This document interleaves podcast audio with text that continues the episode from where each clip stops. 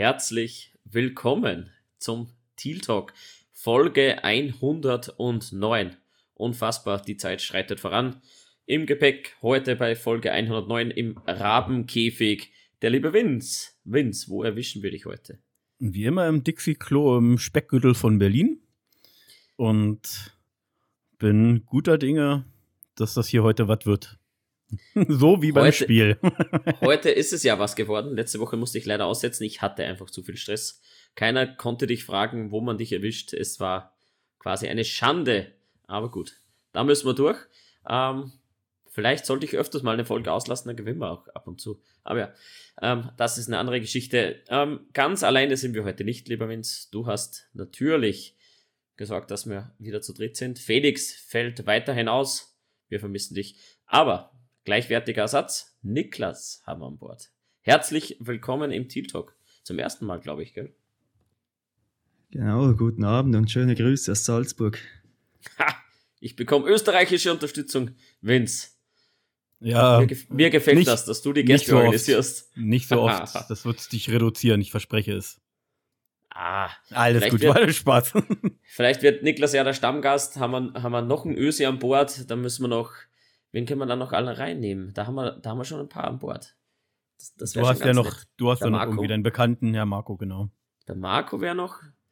Und dann haben wir auch alle österreichischen Zuhörer auf Spotify. alles gut, alles gut. Ja, ähm, bevor wir uns da verplänkeln, hat natürlich der News Anchor Vince wieder sicherlich ein paar News im Gepäck. Ja, Vince, ich wollte. Was tat sich denn so? Du, ich, weiß, ich weiß, du bist wieder da und das wird jetzt auch keine anderthalb Stunden Folge, aber Niklas ist dabei. Bist Niklas du das sicher? Kommt, Niklas kommt aus Salzburg, aber Niklas, ich würde erstmal von dir gern wissen, wie bist du denn überhaupt zu den Jaguars gekommen? Ist ja jetzt keine alltägliche Wahl. Das war eigentlich ganz per Zufall damals in Paris eine Jaguars Kappe gekauft, eigentlich noch nicht wirklich für Football interessiert. Und dann mit der Zeit, wo es auch im Fernsehen immer populärer wurde, hat man auch angefangen, Football zu schauen. Und ja, wie es der Zufall will, ist man halt bei dem Team geblieben, wo man damals die Cappy gekauft hat. Aber wann war denn das ungefähr? Kannst du das noch dich dran erinnern? Oh, ungefähr so um die acht Jahre her, sicher schon. Ja, dann hast ah. du ja, hast du ja die erfolgreiche Zeit und damit meine ich eine Saison auch mitgekriegt. genau, ja. Ich bin ungefähr so zur Zeit von dem Draft von Blake Bortles eingestiegen, kann ja, man sagen. perfekte Zeit. Perfekte. Zeit.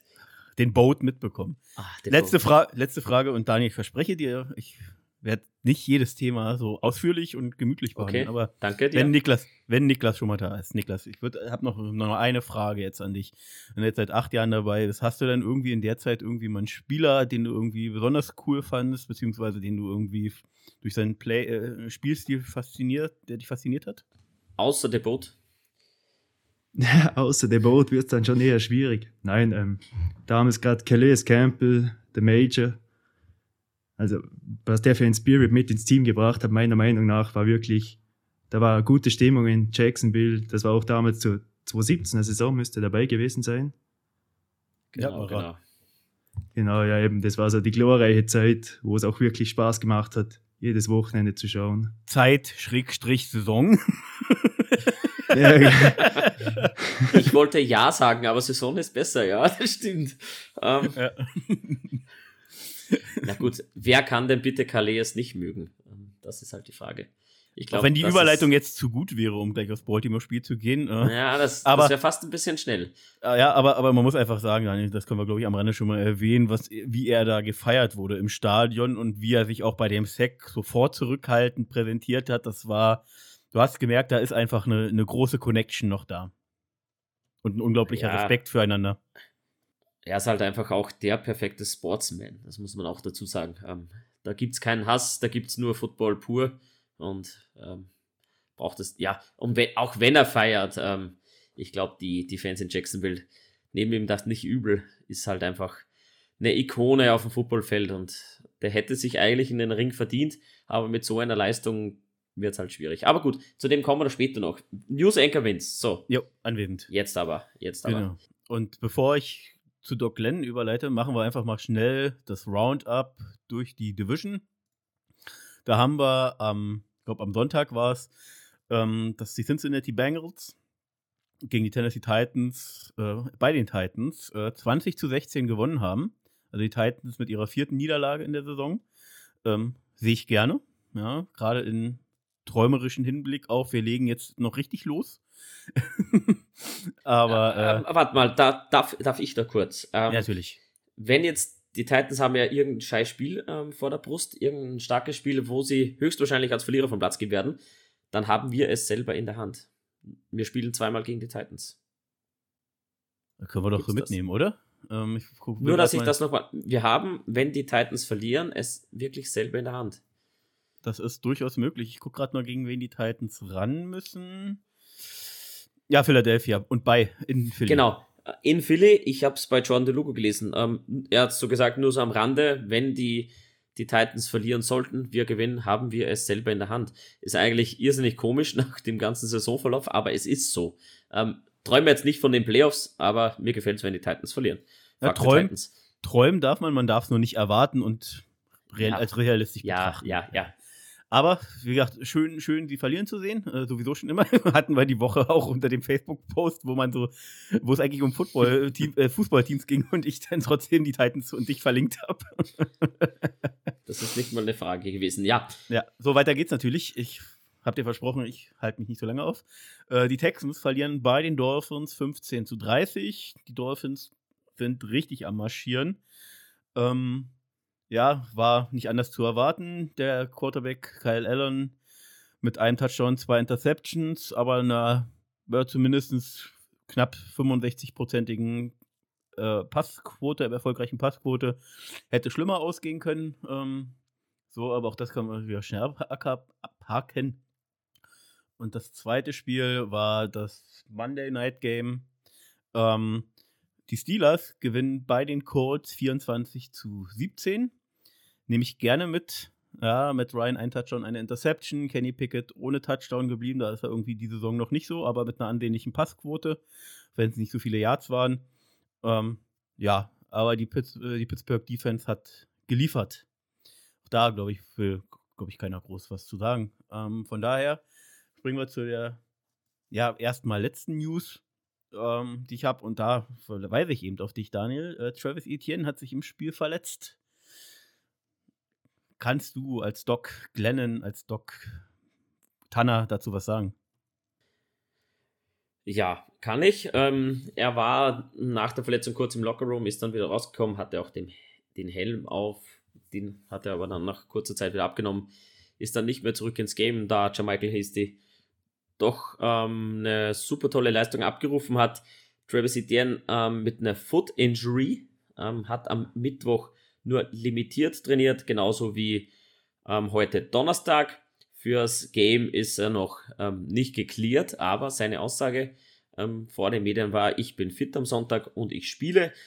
Das war sehr eindeutig, dürfte also nichts äh, Signifikantes sein, also rechne ich mal damit, dass man Travis Etiennes Aussage ähm, für wahrnehmen kann. Und ja, dass der am Sonntag spielen wird. Injury Report ist nicht zu Ende nach Travis Etienne.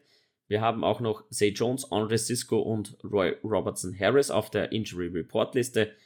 Ähm, Zay Jones und Andre Cisco haben limitiert trainiert und Roy Robertson Harris war nur kurz Mittwoch raus, hat aber heute Donnerstag wieder ganz voll trainiert.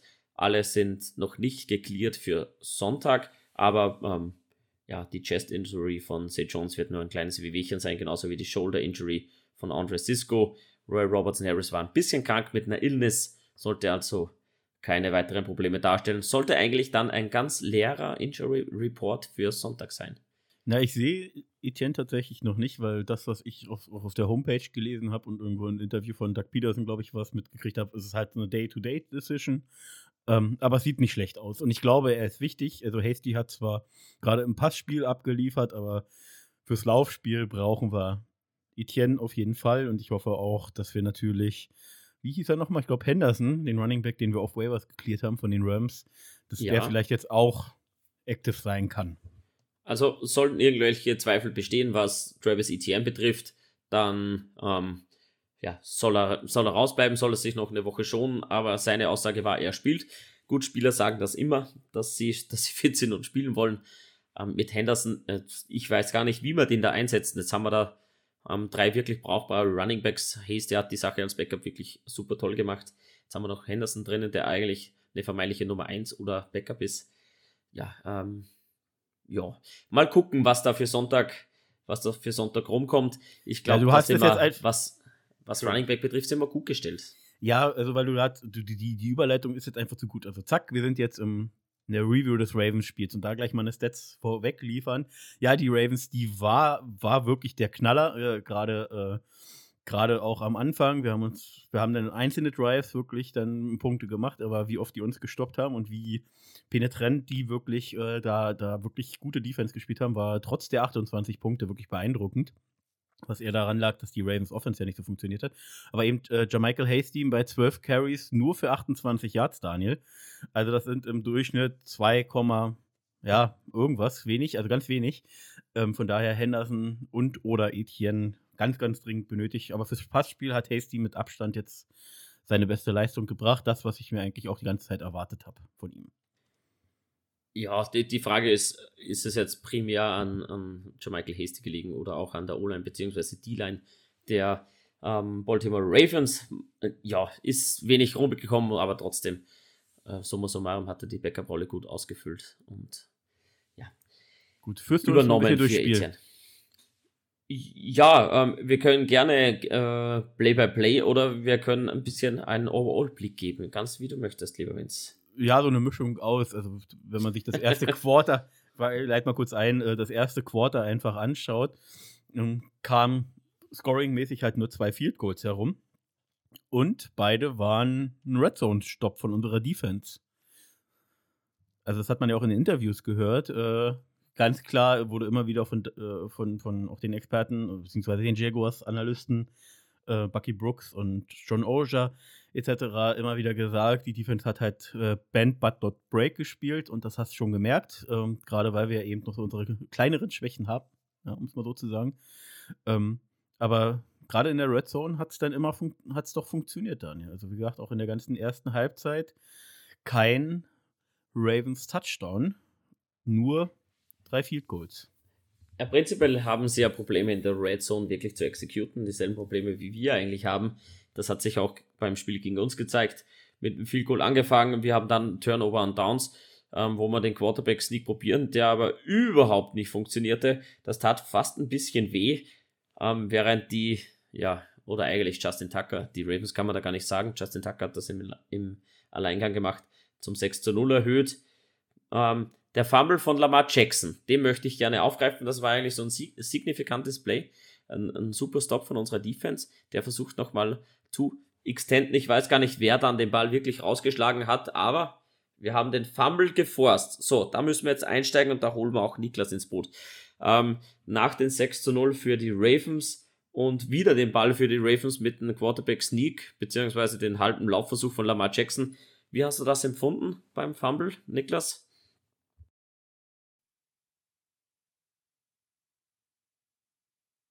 Niklas, du musst dich entstummen.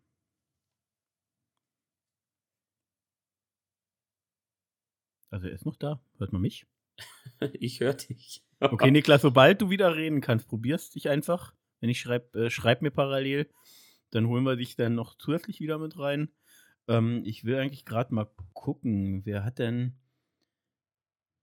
Ähm, so, mein Mic hat sich von ja. selbst gestummt, sorry. Sehr gut, kein Problem, dann leg los. Devon Hamilton ja, offiziell, so steht drin. So, jetzt können wir da einsteigen. Wie hast du das empfunden?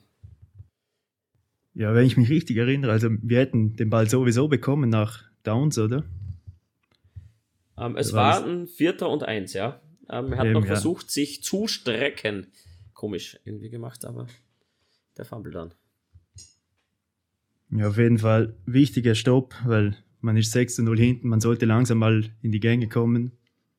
Ja, also definitiv auch ein, ja, schon früh gesagt, aber auch ein spielentscheidender Moment, klar das gibt wieder Motivation für das ganze Team. Man hat nicht nur an Downs gestoppt, man hat auch einen Fumble forciert.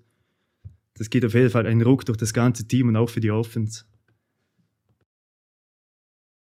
Den, den Ruck, ja. den du meinst, glaube ich, haben wir dann auch ähm, irgendwo wieder, wie soll ich sagen, ähm, auf die Offense transferiert, nennen wir es so. Wir sind ja an der 50 gestartet, da hat ähm, Lamar Jackson den Ball fallen gelassen.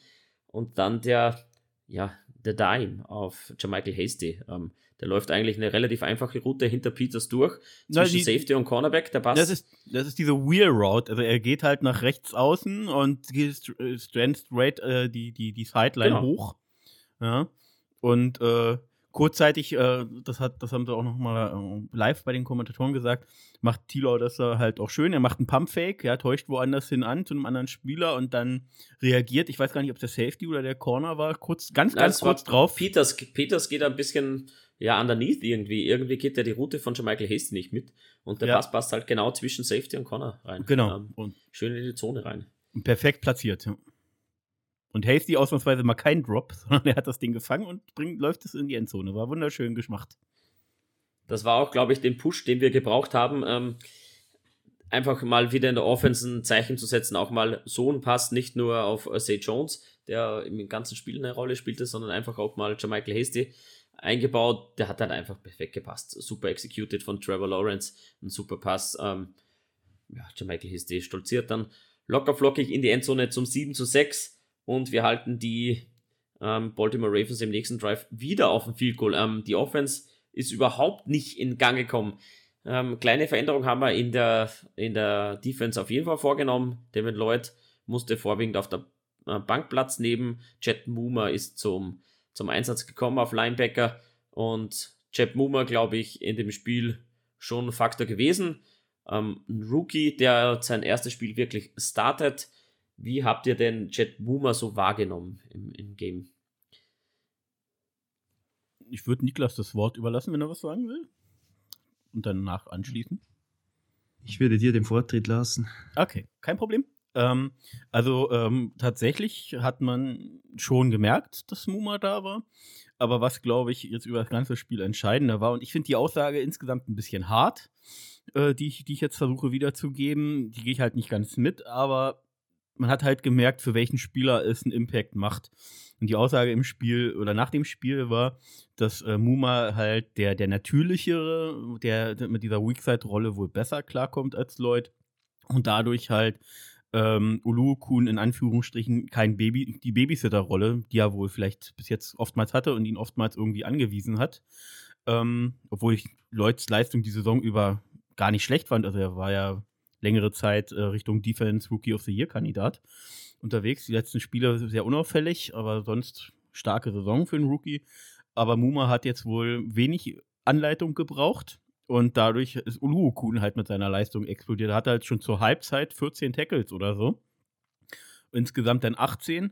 Ähm, brutales Spiel, was Uluokun gespielt hat. Also auch wirklich immer sehr schnell bei der Line of Scrimmage gewesen, sehr schnell im Tackle, ähm, schöne Tackles wieder gemacht, sehr auffälliges Spiel von Ulukun war wirklich der Wahnsinn.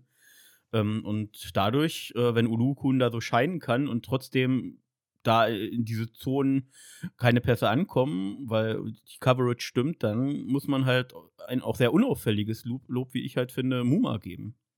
So, und jetzt, Niklas, jetzt darfst du. Ja, Lob ist auf jeden Fall angebracht, vor allem wenn man auch sieht, neun Combined Tackles und auch 100% Snaps gespielt. Also er hat sich auf jeden Fall gut gemacht als Ersatz oder wenn nicht so als Ergänzung. Ersatz würde ich ehrlich gesagt fast ein bisschen hart finden. Ich glaube, gerade wenn zwei Rookies in die Linebacker-Rolle reinschlüpfen und ähm, die Formkurve von Devil ein bisschen abnimmt, man dann noch einen, einen Jet Moomer so in der Hinterhand hat, der auch ähm, drauf pocht zu spielen, dann reinkommt, 100% der Snaps spielt und dann auch noch äh, neun Tackles abräumt, eigentlich ein sauberes Play spielt, äh, ein sauberes Game spielt. Um, man hat auch das System von Caldwell gemerkt, das hat Moomer irrsinnig gut gefallen. Man hat ihn oft hingestellt, einfach auch ein bisschen Spy auf, auf ähm, Lamar Jackson zu werfen. Ich weiß gar nicht, wie viele Rushing Yards er hatte, aber es hätte viel mehr sein können ähm, passtechnisch. Hätte es probiert, dann doch wieder den Rollout probiert, auch nichts funktioniert, dann selber den Lauf gestartet. Ich glaube, als Defense, so im Kollektiv, haben wir das irrsinnig gut gemacht mit dem System von, von Caldwell. Da möchte ich übrigens noch einwerfen, hat sich Marco bei mir gemeldet, lieber Vince. Er hat einmal vorgeschlagen, wir sollten unser System ja ein bisschen ja, variabler gestalten, vielleicht auch ein bisschen umstellen. Jetzt hat er gesagt, er hat sich das Spiel angesehen, hat natürlich auch viel auf die Formationen geachtet. Wir haben ähm, verschiedene Looks gezeigt, auch mal drei Safeties auf dem Feld gehabt. Vince, hast du das mitverfolgt? Ja, hat man natürlich ganz deutlich, weil ähm, Monteric Brown und Herndon, ja, ich glaube, Herndon war, nicht, war ja nicht aktiv, ähm, das ich richtig erinnere. Ähm, deswegen eben äh, Darius Williams nach Outside gerutscht und zu, zu einer hohen Anzahl von, ich weiß gar nicht, wie viel müsste man jetzt nochmal nachschauen, aber gefühlt einer sehr hohen Anzahl von äh, Defense Snaps hat ähm, äh, äh, Jenkins, äh, Vorname fällt mir natürlich mal wieder nicht ein. Ray ähm, Sean. Ja, natürlich. Ähm, ich war gerade bei Janoris, aber das war ein anderer Jenkins. Ähm, ähm, genau, Russian Jenkins hat halt oftmals diese Big, äh, äh, diese, diesen Big Nickel gespielt, also wenn der Strong Safety die Nickel-Rolle übernimmt. Ähm, das ist definitiv auffällig gewesen. Jetzt aber mal oder ich lasse erstmal Niklas reagieren, ob er das in den, weil Niklas konnte ja leider nur die Highlights sehen aufgrund von Prüfungsstress. Ähm, aber Niklas, ist dir das bei den Highlights aufgefallen? Könnt ihr die Frage bitte nochmal wiederholen? Halt die Um, ähm, wir haben ja sehr viel in der, in der 3-4 gespielt. Um, ähm, und ich glaube, den Look haben wir zeitweise wirklich geändert. Um, ähm, Marco, unser MS Slimmy in der Gruppe, hat ja mal gesagt, wir müssen ein bisschen ja, flexibler sein, was das System anbelangt. Wir lassen uns da einfach oft zu oft burnen. Vielleicht müssen wir ein bisschen das System umstellen, dass wir auf, auf Gegebenheiten in der Offense des gegnerischen Teams reagieren. Und er hat, hat im, im Spiel gefunden, dass wir da wirklich mit Caldwell Anpassungen vorgenommen haben. Mal drei Safeties auf dem Feld. Eben was Vince gesagt hat, dass äh, Rayshon Jenkins mal in die, in die große Nickel-Rolle geschlüpft ist. Und hinterbei haben wir dann noch ähm, Dewey Wingard gehabt und Andre Cisco. Also wirklich drei Safeties auf dem Feld. Ähm, Darius Williams nach außen gerutscht. Alles das ja, ich sag mal, flexiblere, flexiblere Rollen, flexiblere Looks eingenommen haben. Ist dir das während der Highlights aufgefallen oder hast du dich nur an den schönen Momenten ergötzt? Was auf jeden Fall auffällig war, eben, wie gesagt, mit den drei Safeties, so wirklich das lange Brot ist von Lamar nicht gekommen. Eher die kurzen Pässe nach außen oder vor allem das, sein Laufspiel, wofür er auch bekannt ist natürlich. Ja, definitiv. Was man halt sagen muss bei Jenkins, Daniel, äh, ich glaube, da kann ich dir kurz zuvorkommen. Ähm, da gebe ich aber nicht mal Jenkins die Schuld. Da finde ich das einfach faszinierend, wie dieser 35 Jahre alte Deshaun Jenkins, was der da für einen Speed auspackt bei dem einen langen Play, ähm, wie der da wirklich alle hinten in der Defense, die, das, die ganzen Jungspunde, die zehn Jahre jünger sind oder sogar noch mehr, da wirklich mit seinem Speed wirklich noch wie vor zehn Jahren äh, da, da nass macht. Also das war ja, äh, das hat mich oh. fasziniert. Also das muss ich wirklich sagen, das hätte ich nicht ah, mehr gedacht. War, das Beat war grandios. Also oh, für, für das Alter, ich, wie alt ist der? 54 oder so? 35. Ich habe keine, ich hab keine Ahnung. Unfassbar. Der ist ein Jahr älter als ich. Das ist echt unfassbar.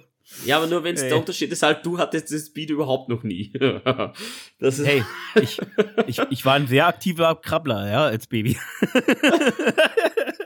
Sehr gut, das ist wirklich schon 34 Jahre her. Ähm, ja, äh, der Speed war unfassbar. Also wirklich, wow. Äh, aber das Play war auch wirklich gemacht, gemacht für Mark Andrews. Das hat man auch gemerkt. Und dahinter geht einfach mal Deshaun, Jen ah, Deshaun Jenkins, sage ich schon.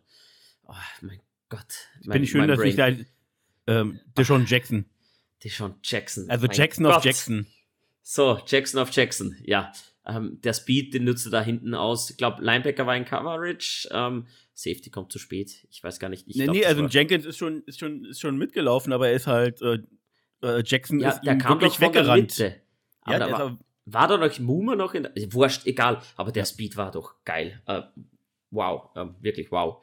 Gut. Ähm, da kann auch Lamar mal einen, einen tiefen Pass auf, auspacken, aber so über die Vordauer des Spiels über, oder über das gesamte Spiel hinweg ist eigentlich tief überhaupt nichts gekommen. Ähm, Mark Andrews und ähm, ja, wie heißt er, unser Ex-Tight End der Jaguars? Dem ja, das war, das war, das war ein bisschen. Oliver, da ich mich, ähm, der Oliver, Oliver genau. genau. Da ähm, die waren halt die Faktoren. Die waren die Faktoren. Ich muss halt übrigens nur ganz kurz zu, zu Oliver einwenden. Das hat mich bei, bei der Übertragung, und das war, glaube ich, sogar CBS, den ich eigentlich immer gerne zuhöre, weil die eigentlich immer sinnvolle äh, Aussagen treffen. Und bei Oliver, finde ich, haben sie es eben nicht getan, weil Oliver in den zwei Jahren, die er bei uns war, gefühlt für drei Spiele active war. Ansonsten hat er ja einfach viel, viel mit Verletzungen auch zu tun gehabt. Ähm, und die haben halt immer wieder gesagt, immer wieder wiederholt, dass sie sich die ganze Zeit gefragt haben, warum er damals nicht bei uns gespielt hat. Na, wenn du über zwei Saisons bei vier Spielen active bist und im ersten Jahr noch ein Rookie bist, ja, das ist doch, weißt du, die ganze Zeit irgendwie mit Verletzungen zu tun hast und eigentlich zweimal auf der, relativ früh auf der IA landest, ähm, ja, was soll denn da an Spielzeit rumkommen? Also, sorry. Das hat mich halt ein bisschen geärgert, weil die Aussage muss man einfach nochmal entkräftigen. Das hat nicht zu Ja, prinzip, prinzipiell hat es ja seine Berechtigung, dass er ähm, von uns gedraftet wurde. Ähm, ich glaube, das Talent ist prinzipiell da. Wenn er halt nie fit ist, was willst du da mit ihm großartig planen? War auch unter einem anderen Regime gedraftet. Da siehst du halt jetzt äh, zwischen Manhurts, ähm, den Arnold und ähm, Evan Ingram einfach da auch keinen Platz. Ja, muss man auch ehrlich sagen. Nur jetzt halt hätte er schon. Jetzt hätte er schon Platz, finde ich. also, so ja, wie er jetzt äh, bei Baltimore spielt, ist er deutlich besser als Arnold. Ja, diese Woche. Ähm, das war sein erster Auch über die Saison. Aber die Saison ja, halt auch äh, schon verbessert. Sagt ja, hat der Benno letzte Woche auch gesagt, da hast du nicht reingehört. nee, hat er auch zu wenig Zeit, was das betrifft. Ähm, ich glaube, dass er Talent hat, dass man ihn abgibt, ist aber auch absolut ähm, ja, ähm, nachvollziehbar dass er jetzt in Baltimore seinen Weg geht, freut mich. Freut mich wirklich, dass er auch seinen ersten Touchdown-Catch macht. Freut mich irrsinnig, dass er auch eine Rolle spielt. Finde ich super. Dass er halt bei uns keinen Platz hat, ist absolut verständlich. Ähm, wir haben drei Titans, die brauchbar sind. Wie es dann nächstes Jahr aussieht, muss man sehen. Evan Ingram eben auf der auf dem Einjahresvertrag, den Arnold läuft aus und Chris Mernhardt läuft auch aus. Luke Farrell steckt noch im Rookie-Deal fest, der aber auch keine Rolle spielt. Ähm, da müssen wir gucken, was wir nächstes Jahr machen. Das wird sicherlich spannend, denn Arnold spielt eigentlich auch keine Rolle mehr, so ehrlich muss man sein. Ja. Ich muss auch sagen, dass über die letzten zwei Spiele Ingram halt auch nur eine sehr, sehr Überhaupt kleine Rolle spielt. Rolle. Ja. Fast gar nicht. Aber ja. lass uns mal im Game weitergehen. Wir gehen Aber bevor, bevor wir weitergehen, Niklas, ja. ich glaube, dein Mikro habe ich gerade entmuten sehen, als es zum Oliver ging. Wolltest du da noch was sagen? Nee, von mir eigentlich nichts mehr. Aber eh, wie ihr angesprochen habt, unser Titan Core ist so gut wie schon seit langem nicht mehr. Von dem her sehe ich da auch keinen Platz eigentlich für Oliver. Momentan, so aus meiner Sicht. Ist halt dieses Jahr absolut in Ordnung. Ich frage mich halt immer, was wir nächstes Jahr für einen Plan haben.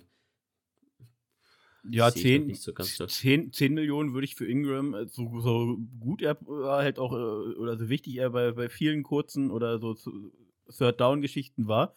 Die große Rolle hat er bis jetzt einfach nicht. Auch die großen Stats hat er nicht. Er hat schon seine Wichtigkeit, aber ich glaube, dass wir, je nachdem, wie der Draft oder die Free Agency verläuft, uns da theoretisch vergünstigeren können. Aber wir müssen abwarten. Da müssen wir abwarten. Zumindest ja. sind wir mit einem äh, Field Goal noch vor der Halbzeit ähm, ähm, nochmal in Führung gegangen. Riley Patterson für 22 Yards ähm, 10 zu 9 in der Halbzeit. Ich glaube, wenn man die Ravens Offense bei neun Punkten hält, kann man absolut zufrieden sein. Die Offense von uns hätte mir ein Stück weit mehr geben können. Da ist halt das Turnover und Downs, ähm, ja, vielleicht das letzte Field Goal hätte man noch ein bisschen aggressiver spielen können, damit man da vielleicht doch noch mit mehr Punkten in Führung geht, aber sei es wie es sei, mit der Führung in die Halbzeit, wir bekommen auch den Ball in Halbzeit 2 und wir sind überhaupt nicht aus den Startlöchern rausgekommen. Ich glaube, bis zu dem Zeitpunkt, wo wir dann äh, durchgestartet sind, hatten wir gerade mal 34 Passing Yards oder irgend sowas roundabout ähm, mit 1, 2, 3, jetzt muss ich zählen, zwei Punts, ein Fumble, bevor wir erst richtig dann losgelegt sind. Puh, ja, schleppend. Ähm, ich bin vom Schlimmsten ausgegangen, dadurch, dass die Ravens wieder mal ein Field Goal gemacht haben. Warum auch nicht? Ähm, zum 12 zu 10. Und dann auch noch der Touchdown von Lamar Jackson mit dem ein Yard Run von Gus Edwards bei ähm, Second and Goal an der Jacks One. Ja, ich habe Schlimmes vermutet. Es ist in die Führung gegangen mit 19 zu 10, ein Two-Score-Game. Wir überhaupt nicht in die Gänge gekommen. Wie hast du das wahrgenommen, Vince? Hast du geglaubt, wir starten noch irgendwas oder hast du geglaubt, okay, gut, all Jacks, wir spielen das runter und verlieren das Ding? Naja, also es war halt, ich fand es jetzt nicht, dass es schon abgeschrieben war. Ähm, ich fand auch die Tilors Leistung oftmals äh, schon bis dahin wirklich schon, schon echt ordentlich, aber es fehlte halt einfach das ganze Spiel über das Laufspiel. Und dadurch hast du halt einfach nicht das gute Gefühl, vielleicht mal über einen angetäuschten Pass, in Anführungsstrichen, also diese, diese Run-Pass-Options, ähm, diese RPOs oder andere Geschichten, ähm, vielleicht mal doch mal noch mal einen langen Lauf einzustreuen, um die Defense halt so ein bisschen auf Guessing zu setzen. Ähm, das war halt schon so, dass du das wirklich das Gefühl hattest, das kommt nur Pass und Baltimore's Defense halt definitiv ordentlich war. Peters war, wie Benno schon sagte, die, die vermeintliche Angriff, Angriffsstation bei uns äh, mit, den, mit den kürzeren Sachen, Outside-Sachen auf Say Jones. Kirk war ja bis, bis kurz vorm Spiel abgemeldet, weil er wirklich immer über, über die Mitte geschickt wurde und da halt schon mit den beiden Linebackern, die haben das halt auch brutal in der Coverage gemacht, lange Zeit, ähm, war es halt schon echt schwer. Ähm, aber ich habe es noch nicht komplett aufgegeben gehabt, ehrlich gesagt. Hatte irgendwie zumindest das Gefühl, hier geht noch was. Niklas, bei den Highlights gucken, ich weiß, ist immer schwierig, aber du weißt natürlich, wie es ausgegangen ist, aber wie ging es dir bis zu dem Zeitpunkt? Ich muss ehrlich sein, für mich war das Spiel zu diesem Zeitpunkt schon etwas abgeschrieben, da gerade, ich war ja in London auch, und da haben wir den Ball auch nochmal mit 1,40 auf der Uhr bekommen. Und aus dem Drive ist aber auch nichts geworden, nicht mal im Ansatz. Und dass Lawrence auf, auf einmal unter Druck auch die Pässe so anbringt, das war dann doch wirklich schön zu sehen, diese Veränderungen. Du warst auch in London und ja, beim nächsten Mal müsst ihr bei den Österreicher euch absprechen, dann mit einer österreichischen Flagge mal ein Foto machen in Jaggers Trikots. Auf jeden Fall, ja. ähm, ja, und wie Niklas schon sagte, also sowohl mit Druck bei, war ja, wie gesagt, du musstest ja viel auf Pass gehen, dadurch kam natürlich auch nicht jeder Pass perfekt an. Wie gesagt, die Baltimore D mit Marlon Humphrey und Co. wirklich bockstark auch Safety-Duos da hinten. Hamilton wirklich gut. Gino Stone, echt, echt ein guter Ersatz äh, oder Backup für den verletzten äh, Free Safety Starter. Marcus Williams, ja, also wäre der da gewesen, jetzt wäre es vielleicht jetzt nicht geklappt. Aber selbst dann, Tilor wirklich äh, Eier bewiesen. Ich hatte ein gutes Gefühl, er hat das wirklich sauber gespielt. Und seitdem er ja, seitdem dieses London-Spiel ist, hat er ja in den letzten drei Spielen äh, mit die höchste Completion Rate der NFL, ich glaube sogar die höchste, hat 6 zu 0 ein Touchdown-Interception-Ratio. Ähm, ja, wirklich. Also seit dem, seit dem Broncos-Spiel, ich glaube, da hat er ordentlich einen sich selber auf den Deckel gegeben und vielleicht auch von, von, von, von anderen einen bekommen, aber seitdem, selbst bei dem verlorenen Chiefs-Spiel, aber das sind nun mal die Chiefs, wenn da nicht alles perfekt läuft, verlierst du das halt. Und so weit sind wir halt noch nicht. Aber das war insgesamt über die drei Spiele jetzt, Daniel, war das doch schon eine echte, echte Leistungssteigerung, oder? Das ist fast mehr wie eine Leistungssteigerung. Das ist eigentlich das, ähm, was wir auch von Trevor Lawrence ein bisschen erwartet haben.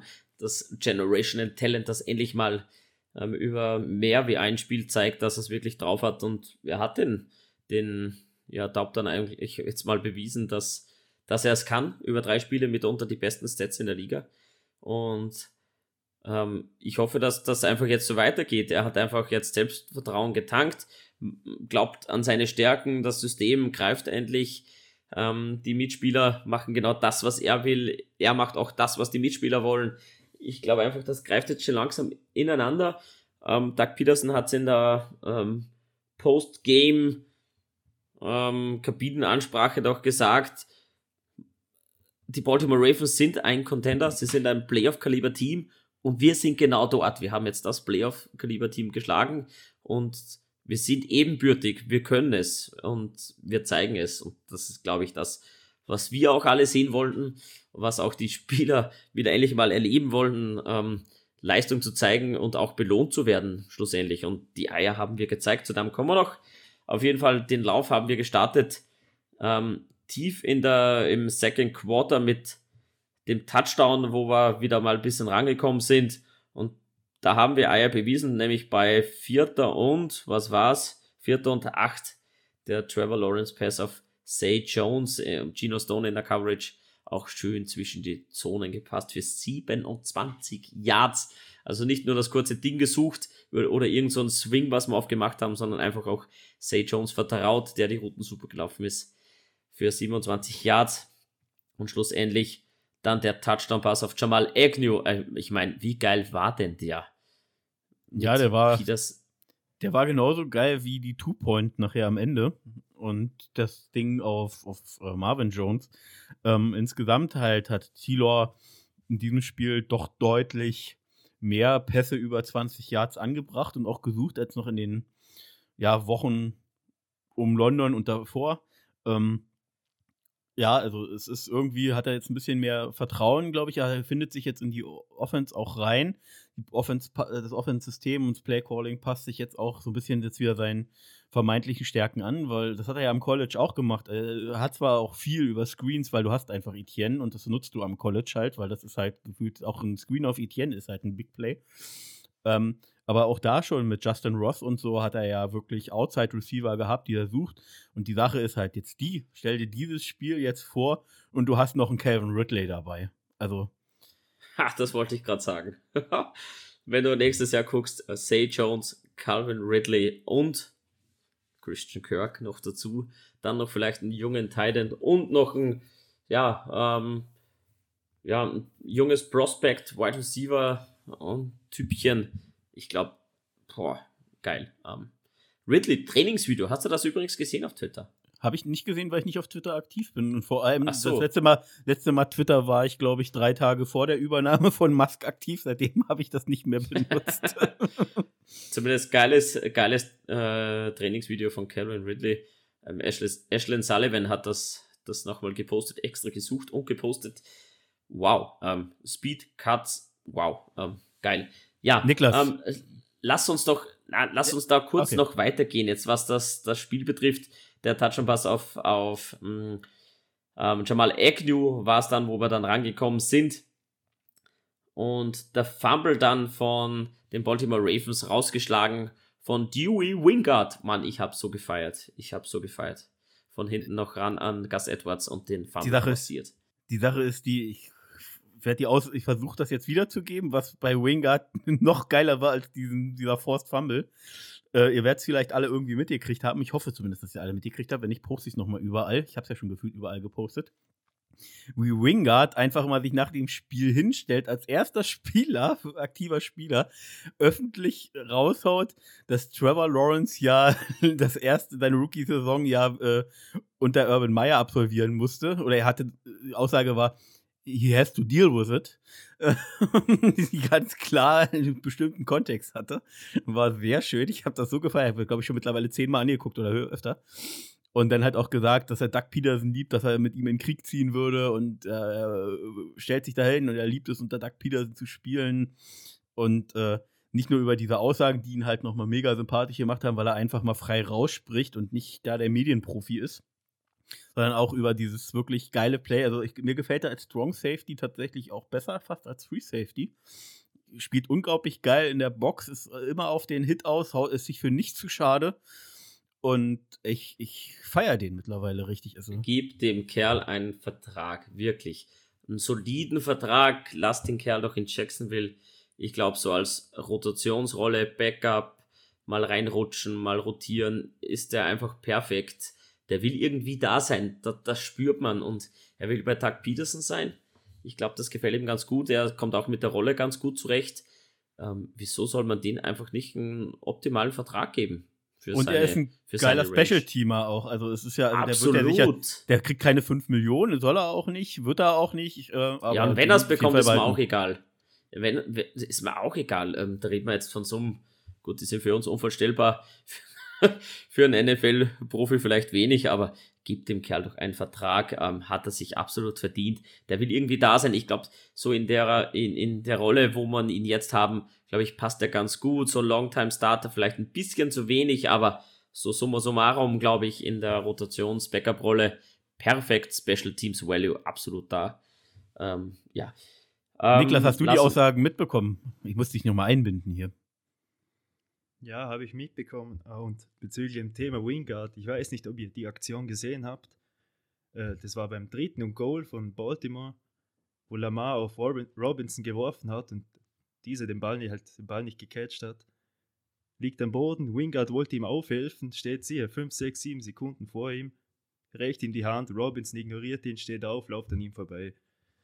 Habe ich gesehen. das sind so Aktionen, meiner Meinung nach, wo ein Team richtig unsympathisch machen. Und ich habe es den Ravens wirklich gegönnt, dass sie dieses Spiel noch verloren haben. Ja, gerade nach Ja. solchen Aktionen. Der stellt sich hin, will ihm, will ihm helfen. Aber, aber nicht mal provozieren, sondern einfach, komm, weiter geht's. Aber ja. Will halt. Ja, es ist jetzt ein Spieler, aber mir sind die Ra Ravens trotz Benno und Malte, die ja durchaus sympathische Kerle sind, die den Talk Life for Ravens Podcast machen. Ähm, Talk aber like a Raven, ohne S. ja, Benno, Entschuldigung. ich hoffe, du hast es gehört. Ich habe Vince verbessert. Ja, du verbesserst mich ständig, auch oftmals zu Recht, wenn ich es mal zugeben darf. Aber egal. Ja, und dann, Daniel, dann wird schön Field irgendwann, Goal, ne? äh, wieder mal ein Field Goal von Justin Tucker. ja, zum äh, 19 zu 20 für die Jaguars. Äh, Anna, was haben wir da? Ein Field Goal von uns war es ja. Nach dem Fumble, sowas. Fürs 20 zu 19 für uns. Dann der Touchdown von Lama Jackson auf. Wen haben wir da überhaupt gehabt? War es nicht sogar Oliver? Ah ja, das war, das war ja der Oliver.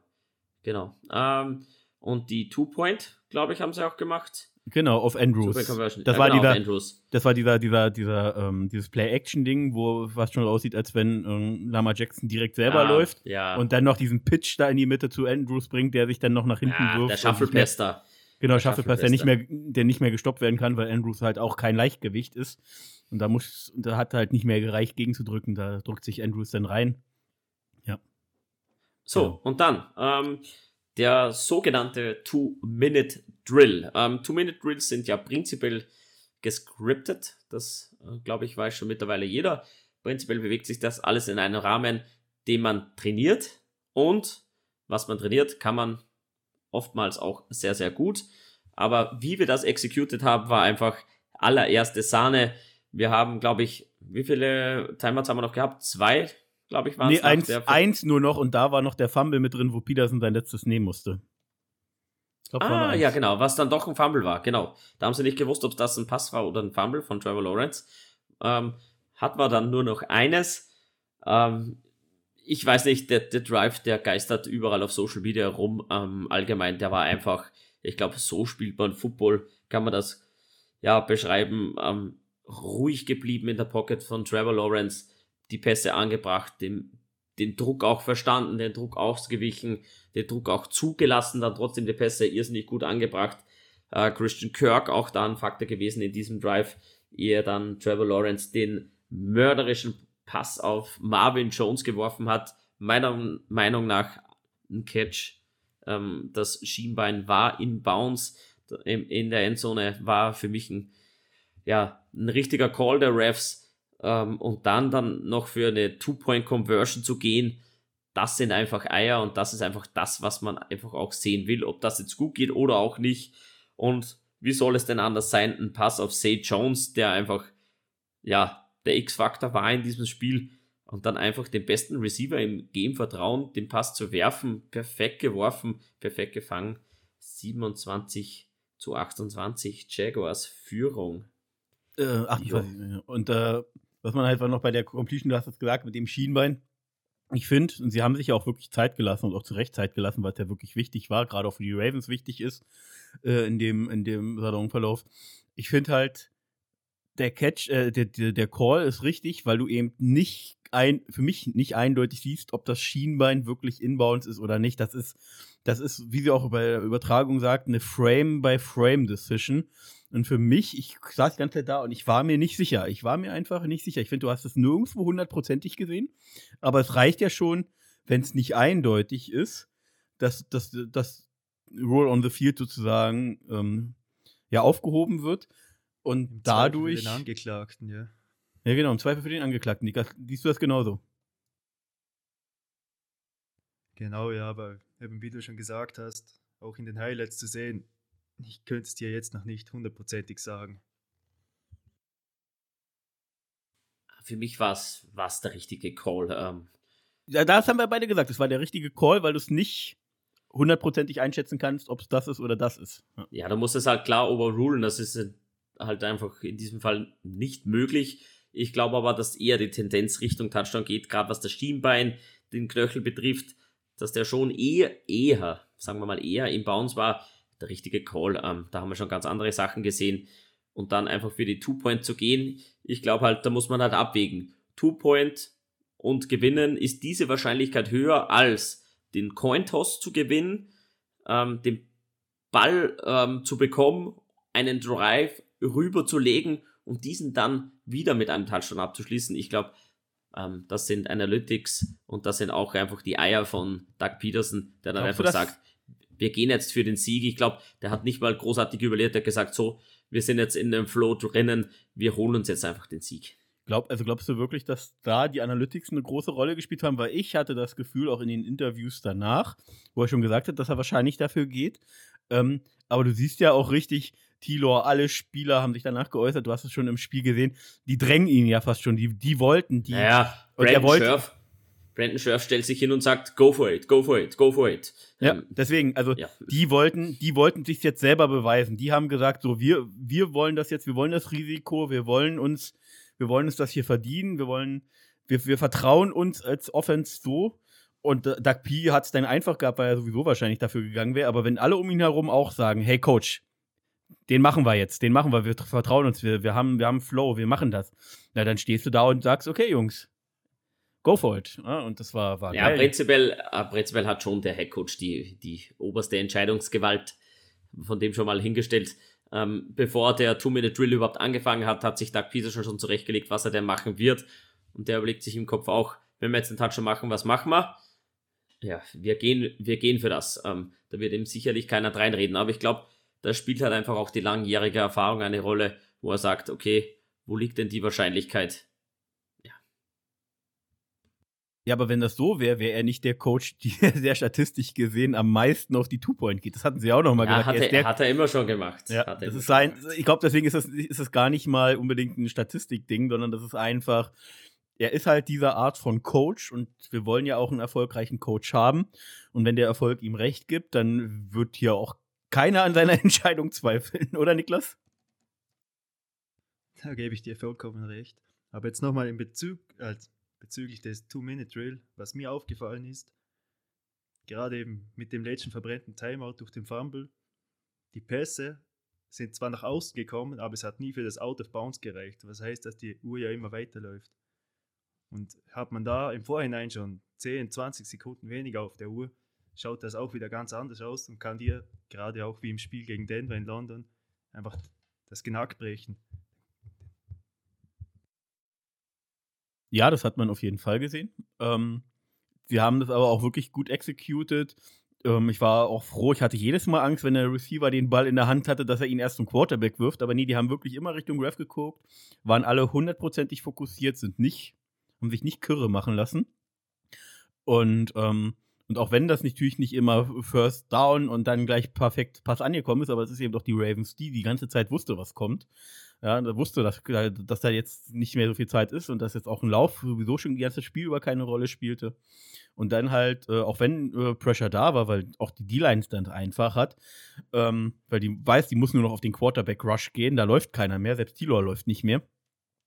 Ähm, Gerade dann in der Two-Minute, also in dieser letzten Sequenz, in dem Final Drive, abseits von dem Sack, wobei da auch ein bisschen sich Zeit gelassen wurde, weil halt die Coverage gut war, ähm, fand ich trotzdem, hat die O-Line äh, da echt dagegen gehalten. Also das war, das war kein, da war keine Free Blitzes auf Tilor. Er hatte äh, natürlich Druck, klar, aber er hatte auch immer das Fünkchen Zeit, genug Zeit, was er brauchte. Und wie gesagt, wenn du als O-Liner weißt, so die, die rushen nur noch, die gucken gar nicht mehr auf irgendeinen Running Back, dann ähm, ja, dann, dann weißt du, dass du es als O-Liner schwer hast. Kann ich aus eigener Erfahrung sagen. Ich habe nur eine, eine Saison fünfte Liga gespielt in Deutschland. Also, da, das, ist, das ist alles andere als simpel, weil der D-Liner alles, alles aus seinem Repertoire rausholt. Nur noch auf den Rush geht. Und ja, ich bin stolz auf unsere O-Line im Final Drive. Absolut. Ähm, dann noch der Swim-Kick von ähm, Riley Patterson, was ich fast ein bisschen kurz gefunden habe.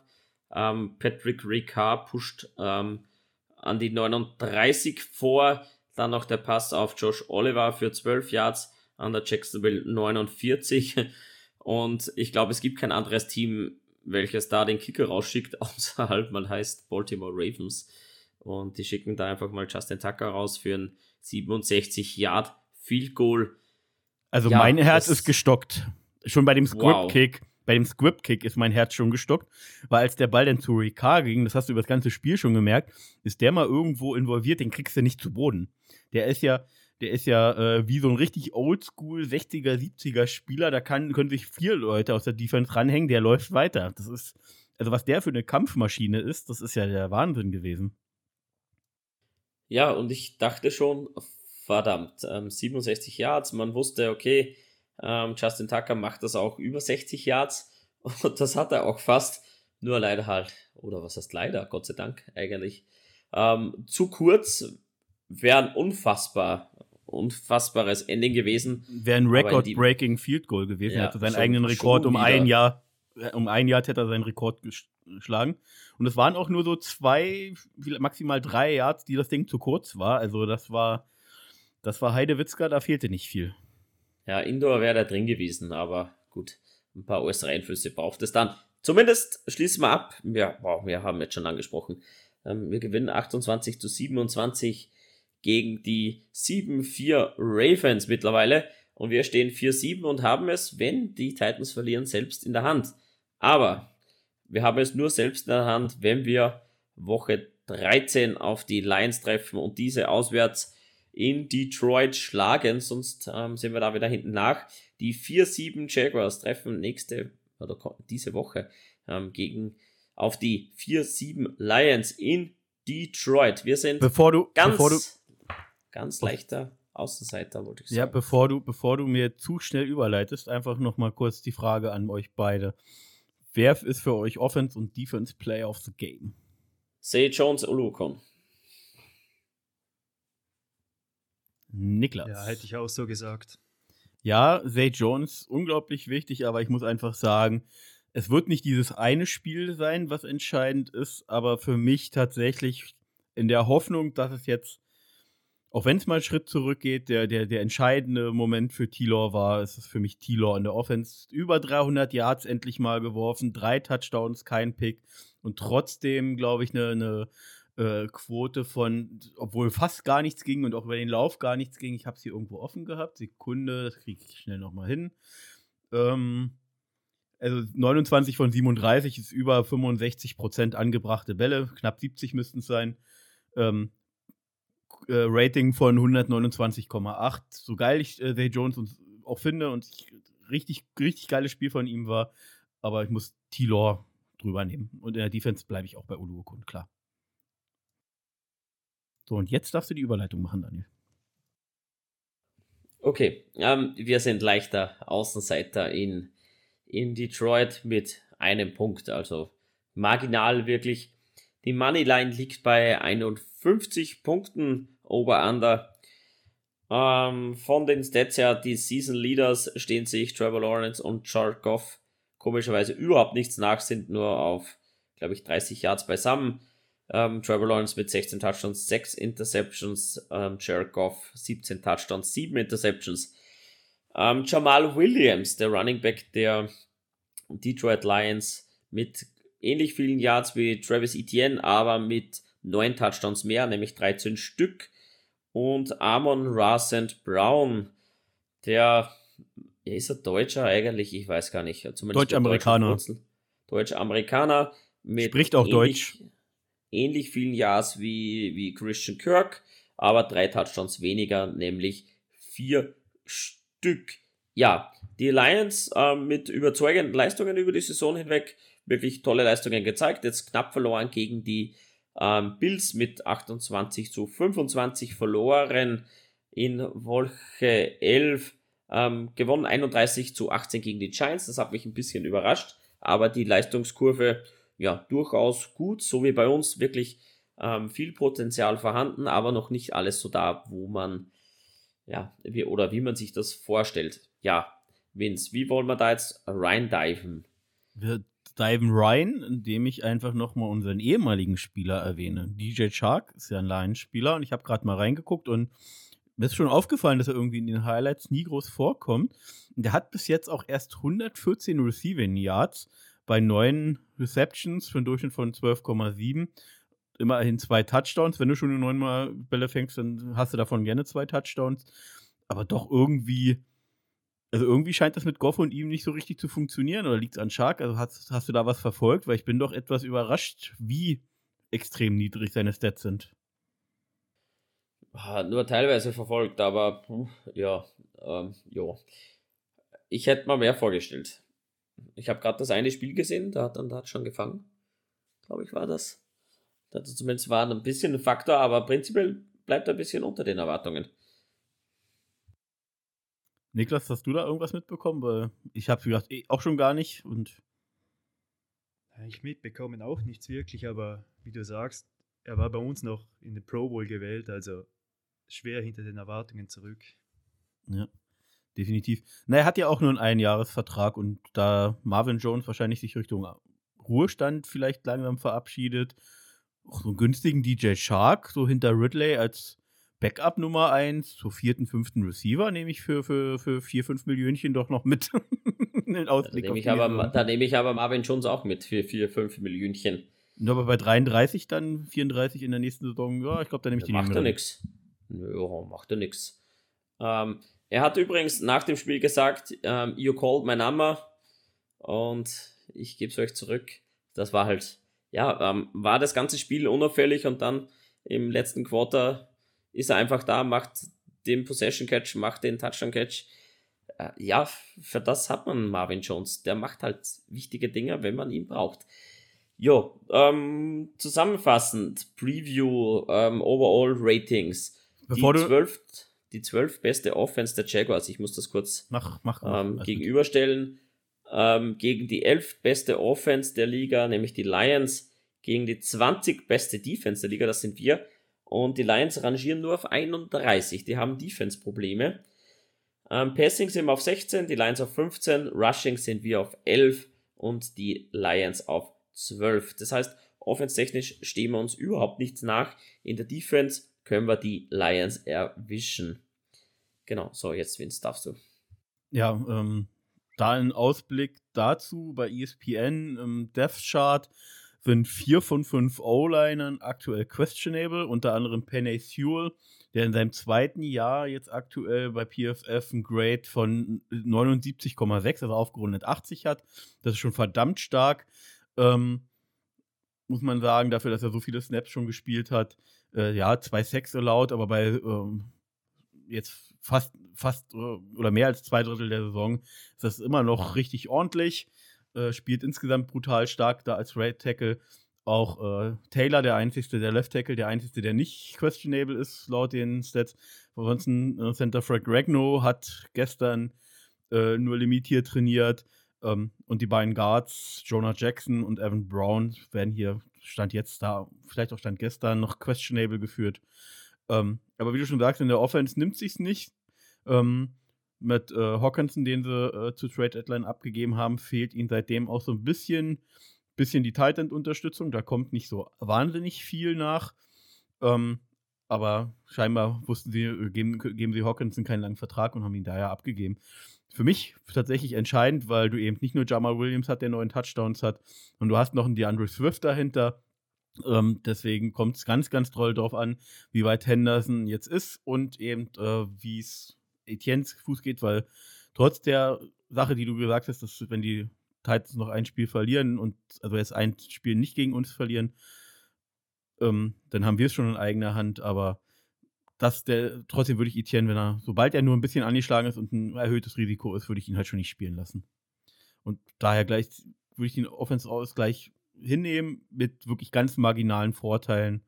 Wobei nicht bleibt bei ausgeglichen, weil Tilo besser ist als Goff, auch wenn die Stats da für Goffland ganz okay sind. Aber Tilo ist jetzt on fire. Bin ich auch der Meinung. Ich glaube, wo wir die Lions erwischen können, ist im, im Running Game. Die lassen im Schnitt, im Schnitt 150 Yards Rushing zu. Deshalb wäre schon interessant, wenn ähm, Travis Etienne fit wäre, Michael Hasty natürlich da und Daryl Henderson. Wow. Ähm, da hätte man ein Running Back Trio, das wäre schon geil. Gerade wenn die Lions da anfällig sind. Und why not run first und dann einfach auch mit der Play-Action Trevor Lawrence die Chance geben zu performen. Ich glaube, so können wir unseren Gameplan irgendwie aufziehen, da einfach wirklich ähm, Run up the middle auch mal ähm, ja, verschiedene Looks einstreuen und dann einfach Trevor Lawrence die Möglichkeit geben, dann die, die Plays zu kontrollieren. Also, äh, offense-technisch sehe ich bei uns überhaupt keine Probleme. Ich hoffe, dass halt die Defense auf ein Niveau kommt, so wie gegen die Ravens, wo man sagt, so, ich stopp das Ding. Niklas, ja. glaubst du dran, dass wir da leistungstechnisch an die Rav also ans Ravens Game anknüpfen können oder müssen wir noch Anpassungen vornehmen? Also machbar auf jeden Fall. Wie gesagt, die Schlüsselpunkte werden sein, vor allem DeAndre Swift und Jamal Williams aus dem Spiel zu nehmen. Gerade Jamal Williams als Powerback, knapp 100 Kilo auf den Rippen, sieht man auch an der Touchdown-Zahl. Ja, also wenn wir die zwei aus dem Spiel nehmen können, eventuell noch Amon Ra gut decken, dann ist auf jeden Fall einiges drin an dem Spieltag. Ja, definitiv. Und ähm, ich glaube, dass wir das können. Gerade, äh, dass wir, dass ich das Gefühl habe, dass wir gegen, gegen so einen Typ wie Jamal Williams über die Spielzeit gesehen besser klarkommen würden als mit Swift, weil der doch ganz schön agil und swifty ist. Ja, muss man jetzt einfach dieses blöde Wortspiel muss ich einfach nutzen. Was man halt sehen muss, ist, dass wir jetzt eine ganz andere Offense sehen werden als gegen die Ravens, weil Goff statistisch gesehen äh, sehr wenig nur aus seiner Pocket rauskommt, ist tatsächlich jetzt äh, auch schon in den letzten ein, zwei Jahren bei den Rams so gewesen. Ähm, er ist nicht so der Play-Action-Typ. Unter anderem einer von vielen Gründen, warum er nicht mehr bei den Rams ist. Die wollen da ein bisschen flexibler auch aufgestellt sein. Und selbst ein Stafford ist noch ein bisschen besser outside the pocket als Goff. Und äh, aber Goff ist halt durchaus jemand, der dieser klassische, klassische Quarterback ist, der wirklich in der Pocket steht und äh, von da aus halt auch mit seiner Größe das Spiel ganz gut liest. Ja, hat jetzt nicht den besten Arm, aber ist so wie es jetzt aktuell läuft, ist er dann ein sehr ordentlicher Game Manager. Aber insgesamt natürlich äh, eben mit, mit, einem, mit gewissen Limitierungen und ich glaube, dass unsere Defense das hinkriegt. Fand Williams jetzt outside gut und wenn wir da weiterhin über einen wenn wir da jetzt jemand anders für die Nickelrolle finden oder das weiterhin mit Jenkins auffüllen und dann Wingard hinten noch spielt, dann habe ich da eigentlich gute Hoffnung. Die Frage ist halt, wenn die O-Line bei den Lions halt fit ist, dann haben die schon eine echt ordentliche O-Line und können sicherlich auch ein bisschen was vom Run-Game durchbringen und dann wird es wieder, dann musst du die, hält die Defense eben wieder guessing bei uns und ja, müssen wir ein bisschen abwarten, wie viele da noch fit werden, aber Stand jetzt, glaube ich, ist es mal mindestens ausgeglichen, was, was die Offense angeht. Und wenn wir auf die Defense schauen, Daniel, du hast mich da vor dem Podcast, ich mache jetzt mal direkt die Überleitung, ähm, doch gefragt oder dass ich mir das mal aufrufe, ähm, wenn man so Stand jetzt, Stand jetzt wirklich noch nicht mal eine Saison gespielt, mit äh, ganz viel Shit auf beiden Seiten oder noch, oder noch nicht so das, das Feuerwerk, was sich beide insgesamt erwartet haben, dass wir Trayvon Walker und Aiden Hutchinson so ein bisschen gegenüberstellen.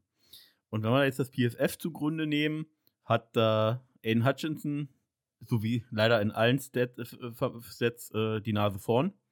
Ja, PFF-Grade von knapp 70, während äh, Trevor Walker knapp 60 PFF-Grade hat. Trevor Walker wird mit 3 Sacks geführt, Aiden Hutchinson mit 6. Bei den Tackles ist Trevor Walker aber vorne. Äh, 24 Solo-Sacks und 10 Assists gegenüber 18 Solos-Tackles und 5 Assists bei Aiden Hutchinson. Dann haben wir aber noch ganz kurz die, die Interception-Zahlen. Da hat äh, Hutchinson letzten Spiele da ein bisschen was gemacht, hat zwei Interceptions, Trevor Walker eine. Und ich glaube, um eine kurze Zusammenfassung zu machen, nimmst du diesen Punkt, den du jetzt aktuell hast, dann ist Hutchinson der bessere Pick.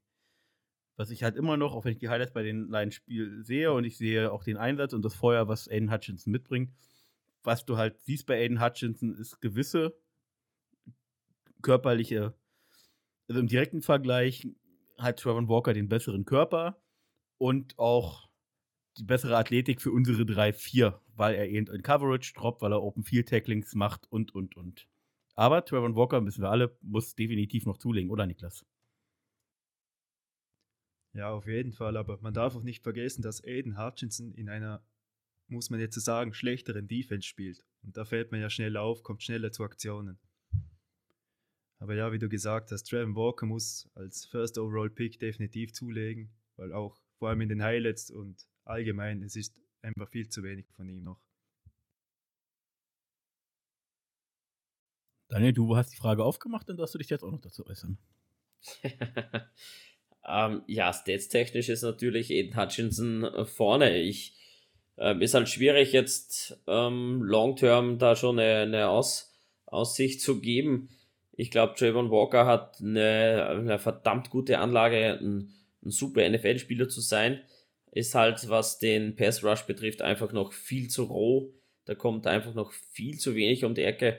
Ist da einfach noch, ja, nur mit dem Bull Rush eigentlich, ähm, ja, da macht eigentlich wenig Moves, was, was das betrifft. Mich wundert es, dass Dave Caldwell da nicht ähm, mehr, äh, mehr, mehr Stunts einbaut vielleicht German Walker ein bisschen mehr auf die Reise schickt. Das hat am Anfang ganz gut funktioniert, lässt jetzt ein bisschen nach.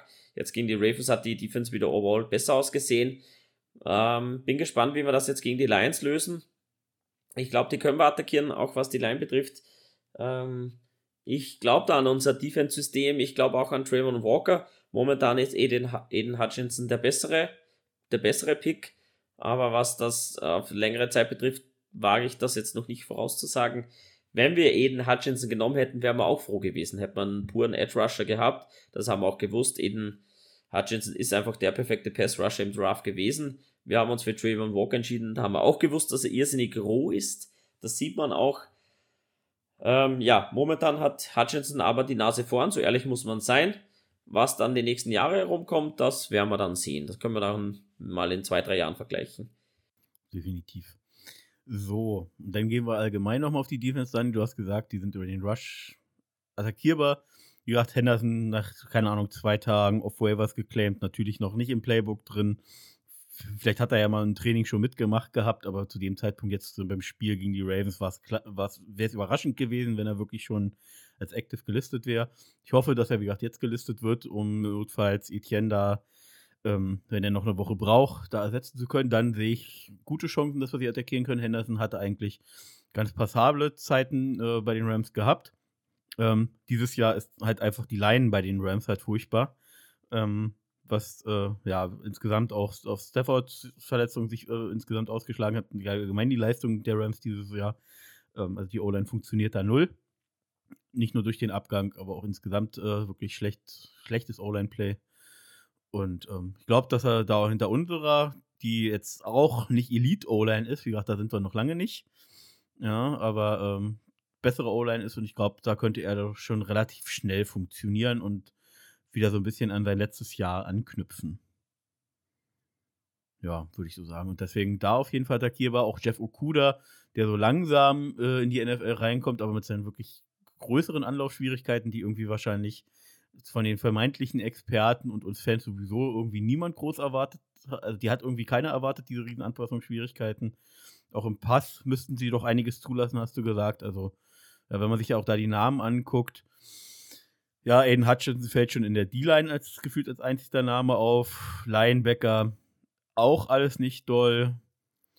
Ja, also ich finde halt, ich will die Lions jetzt nicht schlecht machen, die haben vier Siege und kämpfen sich echt rein. Der, der, der Trainer scheint das Team zu erreichen, auch wenn er mir in seinen Interviews immer ein bisschen zu sehr drüber ist.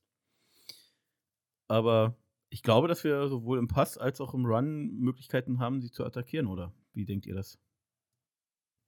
Ich glaube, gerade im, im Run haben wir die Möglichkeit, da wirklich die Lines zu attackieren. Im Pass lassen sie ähnlich viel zu wie wir. So roundabout 240, 250 Yards pro Spiel im Running Game sind wir aber um ja, knapp 40 Yards auseinander. 150 bei den Lions, 110 circa bei uns. Ich glaube, da haben wir eine Möglichkeit. Ich glaube, overall haben wir offense-technisch die besseren Möglichkeiten gegen die Defense der Lions. Ähm, dürfen aber die Lions überhaupt nicht unterschätzen. Die haben ordentlich Feuer im Team, ähm, haben ja ein Team mit, mit super Talenten gespickt. Also da müssen wir uns warm anziehen. Aber ich glaube, wenn wir eine ähnliche Leistung abrufen wie gegen die Ravens, gehen wir da mit einem Win mit nach Hause. Na, da kommen wir doch schon zu den Ergebnistipp. Und du tippst doch schon auf den Win, dann hau doch mal ein Ergebnis raus. Ähm, ich glaube, wir werden ähnlich scoren wie gegen die Ravens. Ich glaube, wir werden da so, warte mal, ähm, drei Touchdowns sind 21. Ja, 30 machen wir. 30 machen wir. 30 Punkte zu 21 gewinnen wir gegen die Lions. Score-Game. Alles klar. Niklas, ich würde dir gerne noch die Möglichkeit geben, bevor ich als letzter antworte.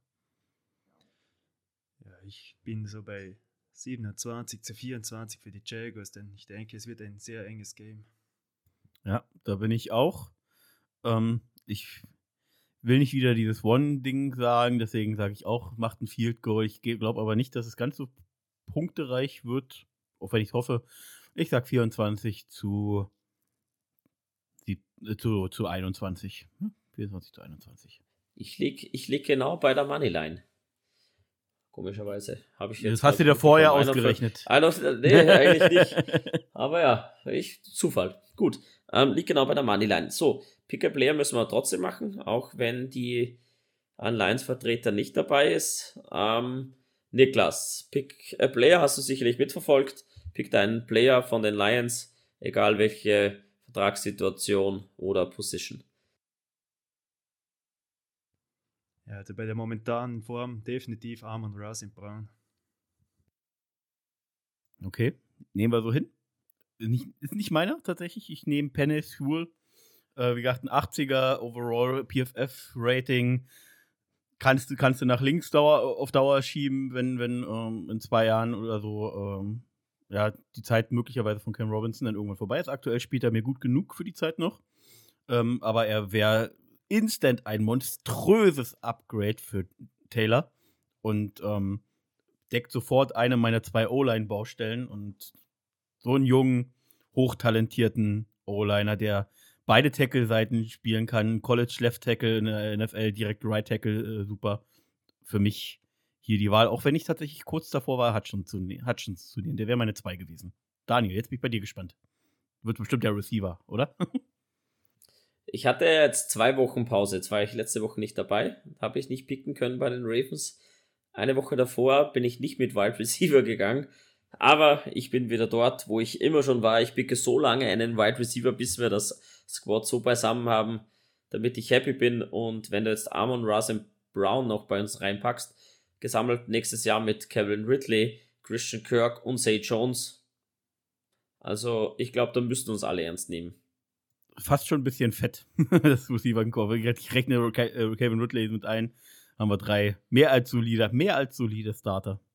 Alter, das ist geil. Gut, ähm, ich nehme ja. Amon Russell Brown. Ich setze ja, mich okay. ins Bötchen vom Niklas. Ja, so zum Tipp, äh, Kicktipp muss ich mich erklären. Boot. Österreichische Boot, genau. Zum Kicktipp muss ich mich erklären. Ich hatte letzte Woche, als ich mit Benno hier durchgetippt habe, direkt instant, als ich die Folge bearbeitet habe, meine Tipps gemacht und mal wieder nicht gespeichert. Das ist mir am Montagmittag aufgefallen. Dadurch bin ich und habe dann nur noch das Abendspiel getippt, wo ich auf die Colts getippt habe, wo ich auch daneben lag. Dadurch bin ich wieder bei null Punkten. Ja, toll. Daniel, den Rest an Kicktipp darfst du gerne machen oder Ja, ich? Äh, prinzipiell sind das alles Ausreden, nur du tippst ja bewusst nicht auf Speichern, damit man nicht sieht, wie scheiße du bist. Das ist meine Theorie. Mein, ähm, meine Durchschnittswertung an Spielen, die ich getippt habe, ist nicht mal grottenschlecht. Ja, also lass mich in Ruhe. ja, ja, ja. Ja, ähm, die Nummer 1 ist immer noch unverändert. Neun Punkte vor Massi. Also unfassbar. Dual Darkness, also eigentlich Dankness. Ich weiß nicht. Ich glaube, er hat sich verschrieben, ja, aber wurscht. Nee, ich glaube, äh, glaub, wir haben ihn die ganze Zeit falsch ausgesprochen. ich habe keine Ahnung. Sabine immer noch drei. Ey. Sabine ist auf drei. Ich weiß nicht, was da los ist. Der Mifi ist auf fünf. Wen haben wir dann? Don Markus auf neun. Hine auch äh, in der Facebook-Community aktiv auf elf. Alex Lörke 14. Unfassbar. Niklas, wo geisterst du, Mann, umher? Niklas hatte mir vorab gesagt, dass er bei Kicktip nicht dabei ist. Ach komm, gibt's ja nicht. Ja, jedenfalls wahrscheinlich, Nils. Wahrscheinlich, wahrscheinlich tippt er genauso ein Bullshit wie du, Vince. Weil ja. beide auf 53 und 54 ihr zwei, naja. ihr zwei Stehleuchten. Jedenfalls ja. weiter. Nils 16, Hörnchen 19. Ja, äh, hält sich alles da die Waage. Du geteilter 25 mit Pierre. Ah, ich war so scheiße die letzten beiden Wochen. Unfassbar. Kurz dahinter, weil es so ein großgeteilter 25. Platz ist, äh, Felix auf 30. Äh, Patrick Nomo Fazzo auf 35, David auf 35, Hondi 39, ich mache noch ganz Mattes C 43 und haben wir noch irgendjemand anderen, den wir noch kennen? Nee, die anderen kenne ich nicht. Ja, jetzt, jetzt kommen wir noch kurz zum Fantasy Football. Ich bin sang- und klanglos schon wieder untergegangen, also wow. Jetzt wird es mit den Playoffs, glaube ich, wirklich nichts mehr heuer. Ähm, ich hoffe, ich steige nicht ab in die zweite Liga dann nächstes Jahr. Wir, wir teilen ja bekanntlich die Fantasy-Gruppe dann in zwei Ligen auf, in die Qualifikationsgruppe und in die ähm, Meisterschaftsgruppe. Ja, äh, wo liege ich denn? Die Playoffs starten ja in 13 Tagen, das heißt, ja, nächste Woche, so gefühlt. Ähm, das ist die letzte Möglichkeit von mir. Ähm, Neil Tutil rangiert in der Division North immer noch auf Rang 1, ex equo mit MS Slimmy, unserem lieben Marco. Die Division East, ähm, Team Morg von Org und der Miffy Hex, die teilen sich Platz 1 momentan mit 8 und 4. In der Süd Division ist Tutu Gas immer noch mit 9-3 vor Don Marcos mit 8-4. Das ist eine spannende Division, da Jack Attack auch noch mit 7-5 mitmischt. In der Division West, wo ich zugegen bin, ich habe keine Chancen mehr auf die Playoffs. Ich bin auf Rang 4 mit 5-7. Hab da sang- und klanglos gegen Bourbon Meyer, gegen den lieben Patrick, ah, gegen den, ähm, na, den Herrn, na, jetzt habe ich mir der Name entfallen. Der Mann von der Sabine heißt Mike, genau so. Mike, genau. Mike, der ist da auf Rang 1 mit 7, äh, mit 9-3, also der bringt da amerikanische Power mit in unsere Gruppe. Ja, ähm, mal gucken, was da diese Woche bei rumkommt. Ich hoffe, ich fahre noch einen Sieg ein, habe jetzt drei Niederlagen in Folge, also mein Playoff-Run wird vielleicht doch nichts, aber macht nichts. Ja, ähm, bin gespannt. Wir melden uns bald wieder mit den Playoffs wieder. Nur noch ganz kurz, Daniel. Äh, eine Sache, die ich vergessen habe, dich zu fragen. Hast du Fragen bekommen? Ähm, ich bin im Zeitstress gewesen, habe keine Fragen an die Community gestellt. Das kommt dann wieder diese Woche, nachdem wir die Lions besiegt haben. Alles klar. Niklas, Genau. es war mir ein Vergnügen, dich hier zu haben, um die Verabschiedung einzuleiten. Ähm, Ja, danke, Gerne. dass ich dabei sein durfte. gerne auch wieder. Und dann binden wir dich noch mehr mit ein. Und ähm, ja, es war schön, dich hier zu haben. Schöne Grüße auch nach Salzburg. Und ja, bis bald wieder. Bevor wir da jetzt abschließen, ähm, müssen wir den Niklas natürlich noch mit, mit, mit einbinden. Ja, mit einbinden ist sowieso klar. Und zwar bei unserer wunderbaren Verabschiedung, Vince. Nicht, dass er sich schon auslockt. Genau. Äh, Niklas, kennst du denn unsere klassische Verabschiedung im Podcast? Natürlich. Sehr gut. Gut. Natürlich. Daniel, auch, auch dir, mit dir was wieder ein Vergnügen, Felix. Wir wünschen dir von hier aus viel Kraft und dass wir dich bald wieder dabei haben. Und ich würde die Verabschiedung einleiten. Drei, zwei, eins. Die,